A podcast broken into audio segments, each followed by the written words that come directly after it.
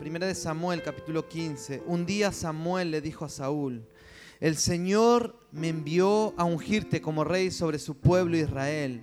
Así que pon atención al mensaje del Señor. Así dice el Señor Todopoderoso. He decidido castigar a los amalecitas por lo que le hicieron a Israel, pues no, no los dejaron pasar cuando salían de Egipto. Así que ve y ataca a los amalecitas ahora mismo, destruye por completo todo lo que le pertenezca. No les tengas compasión, mátalos a todos. Versículo 4. Saúl reunió un ejército y pasó revista en Telayín. Eran 200 mil soldados de infantería más 10 mil soldados de Judá. Luego se dirigió a la ciudad de Amalek y tendió una emboscada en el barranco los kenitas se apartaron de los amalecitas, pues Saúl les dijo, váyanse de aquí, salgan y apártanse de los amalecitas. Ustedes fueron bondadosos con los israelitas cuando ellos salieron de Egipto. Así que no quiero destruirlos a ustedes junto a ellos. Saúl atacó a los amalecitas desde Jabilá hasta Sur, que está cerca de la frontera de Egipto. Agag, rey de Amalek, lo capturó vivo pero a todos los habitantes los mató a filo de espada. Además de perdonarle la vida al rey, Saúl y su ejército preservaron las mejores ovejas, vacas, terneros más gordos y en fin, todo lo que era de valor. Nada de esto quisieron destruir, solo destruyeron lo que era inútil y lo que no servía. Saúl, Samuel, y Dios le dio una orden al rey ¿Y cuál era la orden de Dios sobre el rey? Tenían que exterminar a todos los amalecitas. ¿sí? Exterminarlos a todos. No tenían que dejar nada. Hay, hay un contexto de por qué sucede esto. Y, es tan, tan bueno, tan hermoso esto. Muchas veces cuando nosotros vemos en la, antigüedad, en el Antiguo Testamento, cuando Dios mandaba a exterminar a un pueblo, era, hay, saben que Dios estaba levantando a un pueblo santo, a un pueblo diferente de todos, porque en esos tiempos los pueblos no creían en Dios, creían en muchos dioses. Y Dios llamó a un hombre, Abraham, ¿sí? para hacerlo una nación santa, apartada, que e, iba a ser una nación que iba a evangelizar a todas las naciones. Entonces Dios lo que tenía que hacer es exterminar de raíz todo lo que era, todo lo que era como un virus que iba a seguir contaminando la tierra. Entonces Dios dijo, quiero exterminar a los amalecitas porque son de, dura cerviz. No va a quedar ninguno. Porque si quedaba alguno, ¿saben qué iba a pasar? Ellos iban a, corromper nuevamente lo que Dios quería levantar.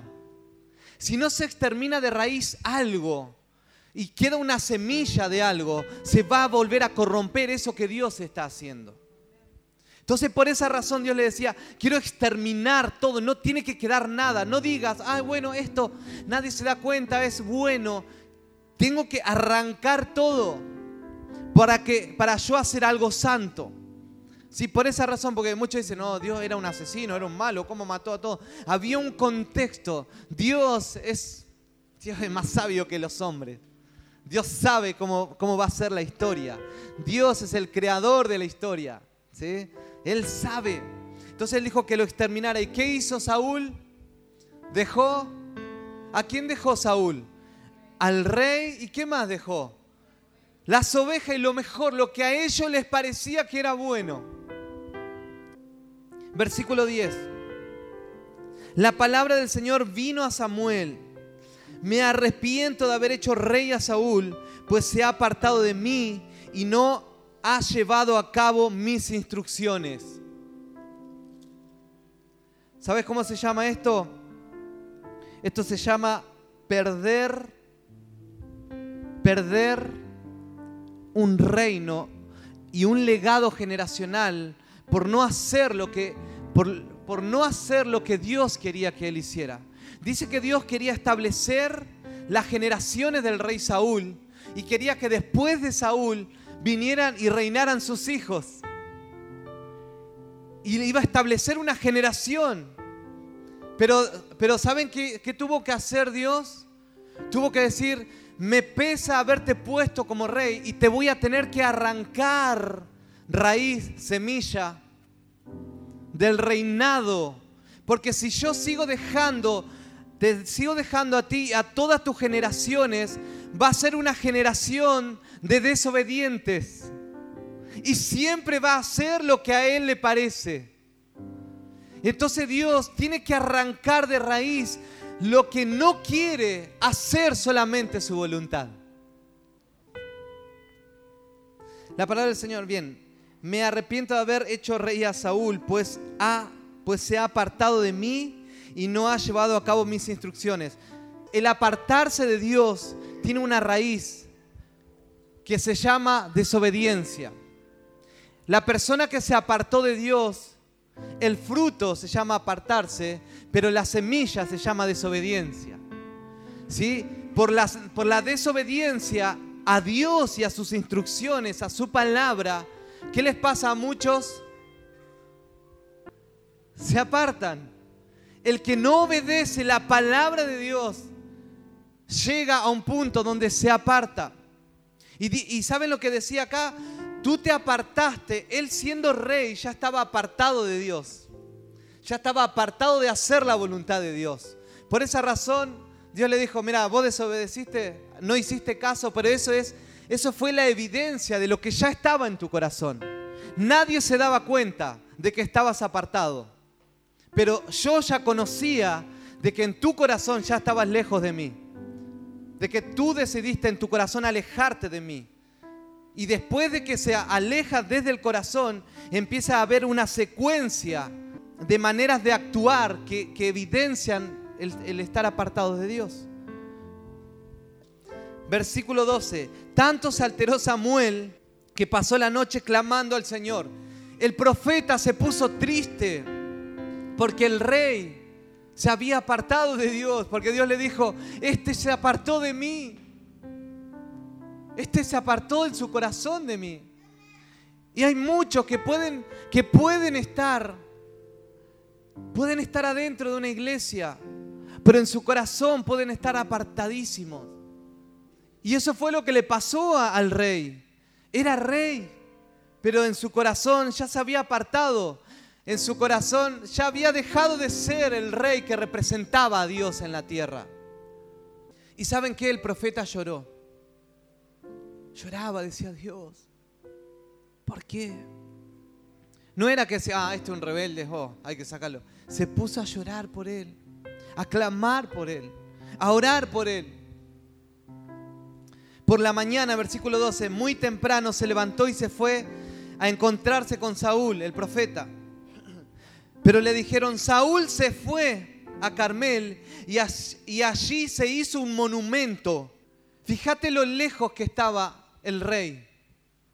¿Qué hizo? Se hizo una estatua. Estaba apartado, desobedeció a Dios y encima se hizo una estatua. ¿Sabes qué? Eso se llama idolatría. Eso se llama orgullo. El orgullo es amor a uno mismo. El orgullo es no querer bajarse nunca y amarse uno mismo antes que reconocer su pecado. En vez de él de estar arrepentido delante de Dios y decirle, Dios, perdón, perdón por lo que hice, perdón, eh, Dios, yo, yo no quise hacer esto. En vez de estar pidiéndole perdón a Dios, ¿qué hizo? Caminaba orgullosamente. Se hizo una estatua. Este soy yo. Y a mí nadie me doblega. Y encima se doblegan ante mí. ¿Por qué el rey hizo una estatua? Porque querían que todos se doblegaran ante Él. Y es tan, tan loco. Y los pasos para perder todo lo que Dios nos puede dar. Y ya podés ir enumerándola. ¿Cómo se llama? Desobediencia, orgullo, altivez. Hacer todo lo que a Él le parece que está bien, pero no estar de acuerdo a lo que Dios está diciendo. Fíjate, él levantó sus propios argumentos y decir, ¿cómo Dios quiere que, mate a todos estos corderos, que agarre al rey? ¿Y saben cuál era, la, cuál era la manera de pensar en esos tiempos? El rey que conquistaba una nación para, que, para ser aplaudido por todos, ¿sabes qué tenía que hacer? Traer al rey que conquistó y exponerlo y dejarlo como esclavo. Entonces él traía y lo, traía al rey de Amalek y saben que la gente lo iba a aplaudir. ¡Wow! ¡Qué grande nuestro rey! ¡Qué grande! ¿Con qué luchaba Saúl? Con el orgullo. ¿Con qué luchaba? Con que todos se doblegaran ante él. ¿Con qué luchaba? Con que él iba a ser mayor que todos. Y yo cuando leía esto, él se hizo una estatua. ¿Cuánto, ¿A cuántos de ustedes les pasa que cuando le fallan a Dios, Sí, yo, yo sé que ustedes no, ninguno es, ninguno es así. Cuando nosotros le fallamos a Dios, el Espíritu Santo me viene y me contrista. Y lo primero que hago, ¿qué es? Estar arrodillado diciendo, Señor, perdóname. Estar humillado delante de Dios. Una persona cuando falla tiene que estar humillado, no tiene que ser altivo. No, pero... Estar humillado porque eso se llama orgullo y altivez. Y, en este tiempo, una de las cosas que tiene que venir en nosotros, porque hay un espíritu que se ha levantado, que se llama altivez. Y tenemos que vivir en humildad. Aprendan de mí, dijo Jesús, que soy manso y humilde de corazón. Mi hermano, cuando alguien te haga algo, tenés que ser manso y humilde. Cuando alguien haga algo, que a vos no te gusta, ¿cómo tenés que ser? Manso y humilde. No levantes tu propia estatua. No levantes tu propio argumento. Levantar una estatua personal es escribir mis propios argumentos. Yo creo que esto tiene que ser así, así, así, así. Pero Dios, ¿qué está diciendo? Levantar tu argumento y exponerlo y que no esté conforme a la palabra se llama idolatría, levantarte, ¿sí? Levantar tu propia estatua, tu propio argumento, porque Dios no está pensando de esa manera. Y este es un tiempo donde yo tenía una visión donde se van a romper muchas estatuas, porque esto, esto es algo muy espiritual. Eh, en Chile se ha levantado la altivez, pero los hijos de Dios vamos a caminar en humildad. Cuando Samuel llegó a Saúl, versículo 13, le dijo, que el Señor te bendiga. Samuel, ¿sí? Llegó Samuel y Saúl, y Saúl le dijo, que el Señor te bendiga. He cumplido las instrucciones del Señor. ¿Cuántas veces, saben qué? La altivez no nos permite ver las cosas que, que estamos haciendo mal. Y, quiero que anotes esto. si La altivez y el orgullo no me permite ver las cosas que estoy haciendo mal. No me permite ver cuál es el camino de Dios. Porque él que dijo, ¿qué le dijo al profeta? Hice todo lo que me dijiste. ¿Era verdad? No, bien, muy bien. ¿Qué podríamos haber dicho de, de Saúl? Pobrecito, pero bueno. Capaz que no se dio cuenta. Uno puede decir, pobrecito, no se dio cuenta. ¿Cuántos hay con corazón de abuelita? Pobrecito, engañó a su esposa, pero es que la otra también lo, lo sedujo, no se dio cuenta. ¿Sabe cuánta gente hay que justifica el pecado? Justifica la maldad, justifica y parece buen argumento, ¿verdad? Pero mirá, fíjate lo que sigue pasando. Versículo 14. Entonces, mira, Saúl le dijo, hice todo lo que me dijiste, pero el 14, entonces, ¿qué significan esos balidos de ovejas que me, que me parece oír? Le reclamó Samuel. ¿Y cómo es que oigo mugidos de vaca? Son las que nuestras tropas trajeron del país de Amalek, respondió Saúl. Dejaron con vida las mejores ovejas y vacas para ofrecerlas al Señor tu Dios, pero todo lo demás lo destruimos. ¿Cómo se llama eso? Justificar el pecado. ¿Cómo se llama eso? Levantar su propio argumento para justificar algo malo. Y muchas veces, ¿saben qué? La gente que, que, que empieza a ser velada por el pecado, por todo lo que hacen mal, lo empiezan a justificar y entonces levantan una justificación en su mente para no vivir con un cargo de conciencia. ¿Cuántas veces nos dijiste vos, pero ese, qué cara dura, no tiene vergüenza de todo lo que está haciendo? No le paga a sus hijos, no le da la mantención a su esposa, pobre esposa como tiene, y él, cara dura, está ahí como si nada. ¿Qué le pasó a ese hombre? Levantó argumentos, levantó su propia justificación. ¿Qué le pasó a Saúl? Dijo, mirá, no es que desobedecí a Dios, sino que yo hice extraer cosas para sacrificarlo a tu Dios. ¿Estaba mal hacer eso? No estaba mal hacer eso, ¿eh? Era bueno, pero no era lo que Dios quería. Lo que estaba pasando es que su corazón estaba siendo probado. Yo creo que Dios estaba probando el corazón de él a ver si este hombre iba a hacer todo lo que yo le, dijera que, que hiciera. Versículo 16, mira esto. Basta, le dice el profeta. Como diciendo, basta de mentirme. Basta de justificar tu mentira. Y le sigue diciendo, lo interrumpió Samuel. Voy a comunicarte lo que el Señor me dijo anoche. Te escucho, respondió Saúl. Yo creo que él pensaba que Dios le había dado una profecía, ¿no? ¿Qué tal si viene un profeta eh, y te dice, yo quiero comunicarte lo que el Señor me dijo anoche para tu vida? ¡Wow! Dale, dale nomás que, qué bueno, Dios te habló para mí. Excelente. Qué loco, ¿no? Que Dios le hable a un profeta para, para uno. Decir, wow. Yo creo que él se habrá sentido así. Dios le habló para mí. Te escucho, vamos. Y él todavía no veía, yo creo. ¿Saben cómo se llama eso? Tenía un velo.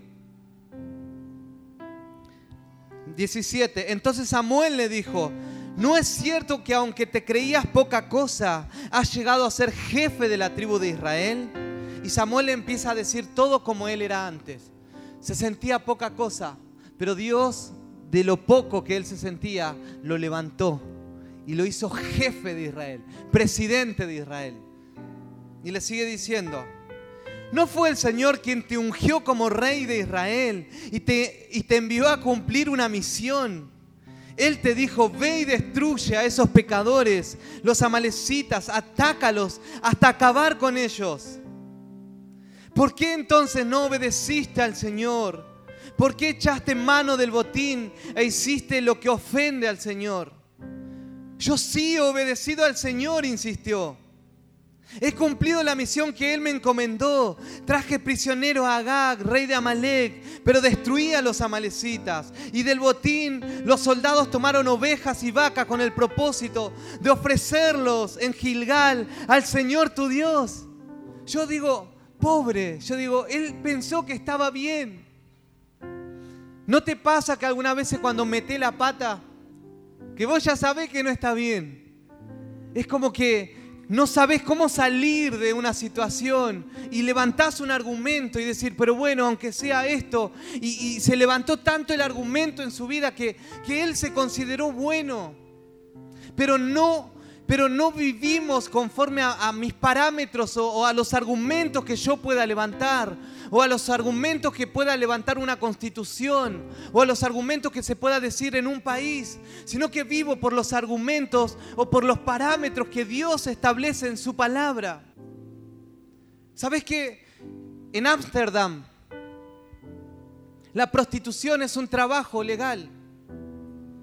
Podés ir a trabajar en la prostitución y, te, dan recibos de sueldo y, y es un trabajo. Son parámetros establecidos por una nación.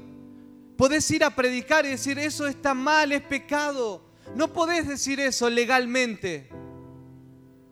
Pero sabemos que espiritualmente en la palabra eso ya es. Y hasta incluso en todos los países. Entonces, ¿sabes qué va a pasar? La sociedad va a querer establecer leyes que van a parecer legalmente buenos pero moralmente, espiritualmente, van a ir en contra de los parámetros de lo que Dios está haciendo. Y entonces, ¿qué está haciendo el, enemigo en estos tiempos? Está levantando sus propios argumentos en contra de lo que Dios quiere establecer en la tierra. Y va a querer mentirle a muchos de los hijos de Dios. Y muchos de los hijos de Dios que no estén ungidos, que no estén guardados, van a ser, van a ser engañados y van a levantar sus propios argumentos en contra de la palabra de Dios. Y van a decir, pero vos estás mal, porque ahora la ley dice que se puede. Pero ¿cómo si esto no tienes que hacerlo, hermanito? Y lo vas a ir a predicar. Pero hermano, ¿cómo va a estar haciendo eso? Pero la ley dice que se puede. Familia, vamos a tener que estar recontra ungidos por el Espíritu del Señor, un espíritu de santidad, un espíritu de obediencia al Señor, porque lo que se aproxima va a ser todo en contra de lo que Dios quiere hacer en una familia, en una casa, en los hijos, en los matrimonios. Se viene todo en contra de eso, pero, pero la iglesia tiene que estar ungida y preparada para aprender a obedecer solamente a lo que dice la palabra de Dios. ¿Y sabes qué pasa? No importa los títulos que tengas, ni la inteligencia natural que tengas. No nos podemos meter con las tinieblas, porque son muy astutas y nos pueden engañar. Y así como engañó a este rey, este rey se engañó solo y dijo, yo lo hice bien. ¿Sabes cuántos cristianos, conocés cristianos o gente que dice, yo lo estoy haciendo bien, pero vos lo mirás de afuera y decís, pero no, no es así.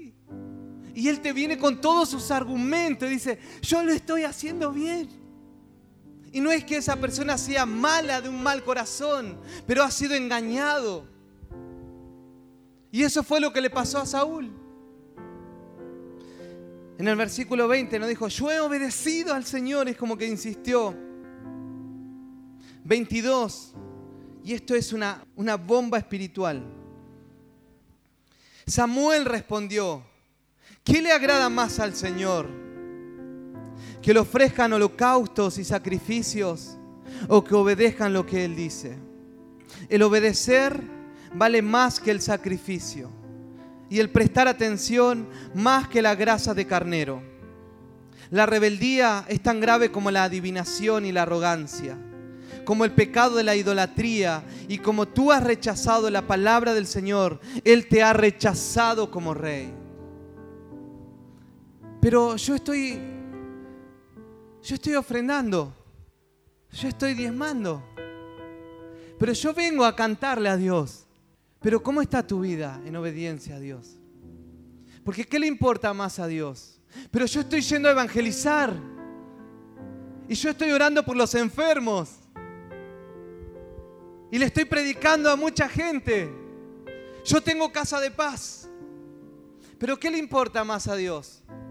¿O qué es lo que le agrada? ¿El sacrificio que estás haciendo por Él? ¿O la obediencia ¿sí? que podemos estar en Él? Porque yo puedo ver tu sacrificio.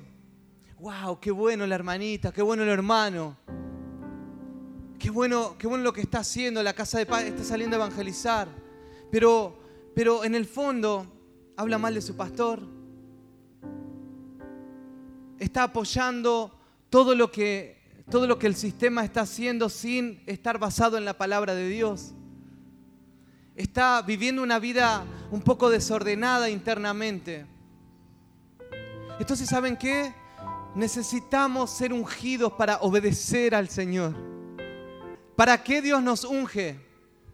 ¿Sí? Para que, para que podamos obedecerle a Él, para que podamos tener un corazón recto para que podamos tener un corazón humillado constantemente. ¿Saben qué? Una de las maneras de vencer en estos tiempos va a ser teniendo un corazón humillado. Porque, ¿sabes qué? Voy a fallar, vas a fallar. ¿Sí? Vamos a fallar. Vamos a, vamos a meter la pata. Pero, ¿sabes qué? qué? ¿Cuál va a ser la diferencia para no desviarnos del plan? Que vamos a tener un corazón humillado. Vamos a reconocer nuestros errores Vamos a, vamos a escuchar con atención. El, el obedecer, ¿sabes qué significa obedecer? Obedecer significa que alguien te diga algo y uno agache la cabeza para, para prestar atención a lo que está diciendo. ¿Se acuerdan cómo eran los tiempos de esclavitud? Sí, pa- parece loco esto, pero ¿cómo eran los esclavos? Si mi amo, yo lo hago todo, obedezco. Obviamente ahora no se hace así, pero tiene esa connotación, tiene la connotación de ese hombre que su, que su amo le decía algo y él hacía todo lo que le decía su amo. ¿Y quién es nuestro amo? Dios. ¿Y cómo le vamos a mirar a Dios para obedecerle? Con un corazón humilde. Dios, acá estoy. ¿Qué querés? ¿Qué querés, Dios? Sí, acá. ¿Qué me estás queriendo decir? ¿Qué quieres? Y cada vez, y nosotros tenemos que tener un corazón humillado abajo para poder obedecer.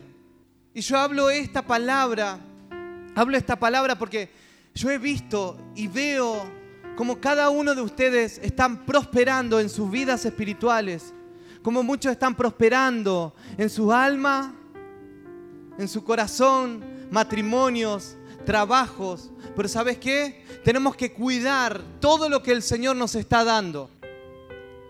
Tenemos que cuidar todo lo que... No, no nos volvamos arrogantes de todo lo que Él nos está dando. Tenemos que tener cuidado, estás creciendo. El Señor te está usando con prodigios, con señales, con milagros. El Señor te está dando claridad en la palabra y estás leyendo y estás entendiendo la palabra.